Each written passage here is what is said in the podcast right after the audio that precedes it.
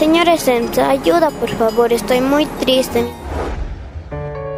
La tristeza de Mila Zurita, una pequeña de 8 años que vive en Cerro Verde, zona sur de la ciudad de Cochabamba, no se debe a la pérdida de un ser querido, no se debe a agresiones ni nada de aquello, sino a malos vecinos que dejan su basura frente a su casa. Y por eso desesperadamente pide ayuda a la empresa municipal de servicios de aseo EMSA. Veo muchos vecinos que botan basura en, la, en cualquier hora del día, noche, tarde o mañana, en la mañanita. ¿Dejan harta basura tus vecinos? Sí, dejan harta. Dejan más que todo al frente de mi casa hay una cancha de fútbol, ahí dejan colgado basura. ¿Y alguna vez cuando las ves que están dejando basura, qué les dices? Que no hagan eso, pero no nos hacen caso.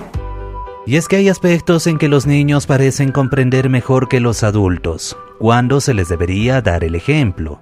Sin embargo, Mila nos demuestra que hay situaciones en las cuales lo individual debe quedar de lado ante lo colectivo, en este caso a través de la basura. No piensan en, solo piensan en ellos, no en los demás. También nos podemos, también los niños nos podemos enfermar por el olor de la basura. ¿Y esto es reciente o hace muchos años que dejan así? Hace muchos años. Los niños pasan, repasan las mañanas, van a sus clases y pasan sobre esa basura. Es foco de enfermedades.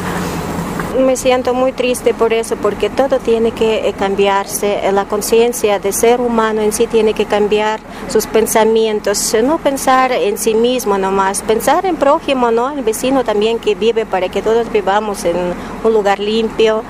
Eh, que no haga focos de enfermedades y esos eh, basureros, ¿no? Como desaparecer ese foco de basura. Natalia es la madre de Mila, quien lamenta que pese a los esfuerzos que hacen los trabajadores de aseo del municipio, los malos vecinos siguen dejando sus residuos al frente, en plena vía pública. Carro basurero recoge temprano, es eh, trabajo muy eficiente de la EMSA y le agradezco mucho. Sin embargo, pasando una hora sí lo sacan basura porque mayormente es, en esa zona viven personas eh, de área comercial, ¿no?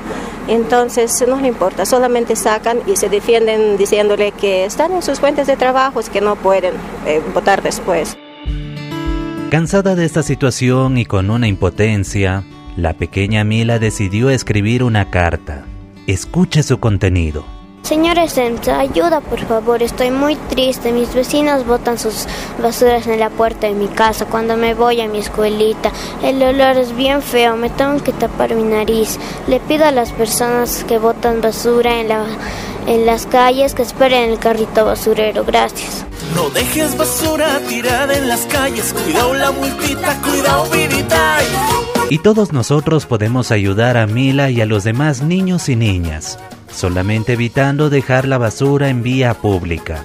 Para la Fuente Ciudadana, Iván Camacho de Radio Canchaparlaspa, Herbol Cochabamba.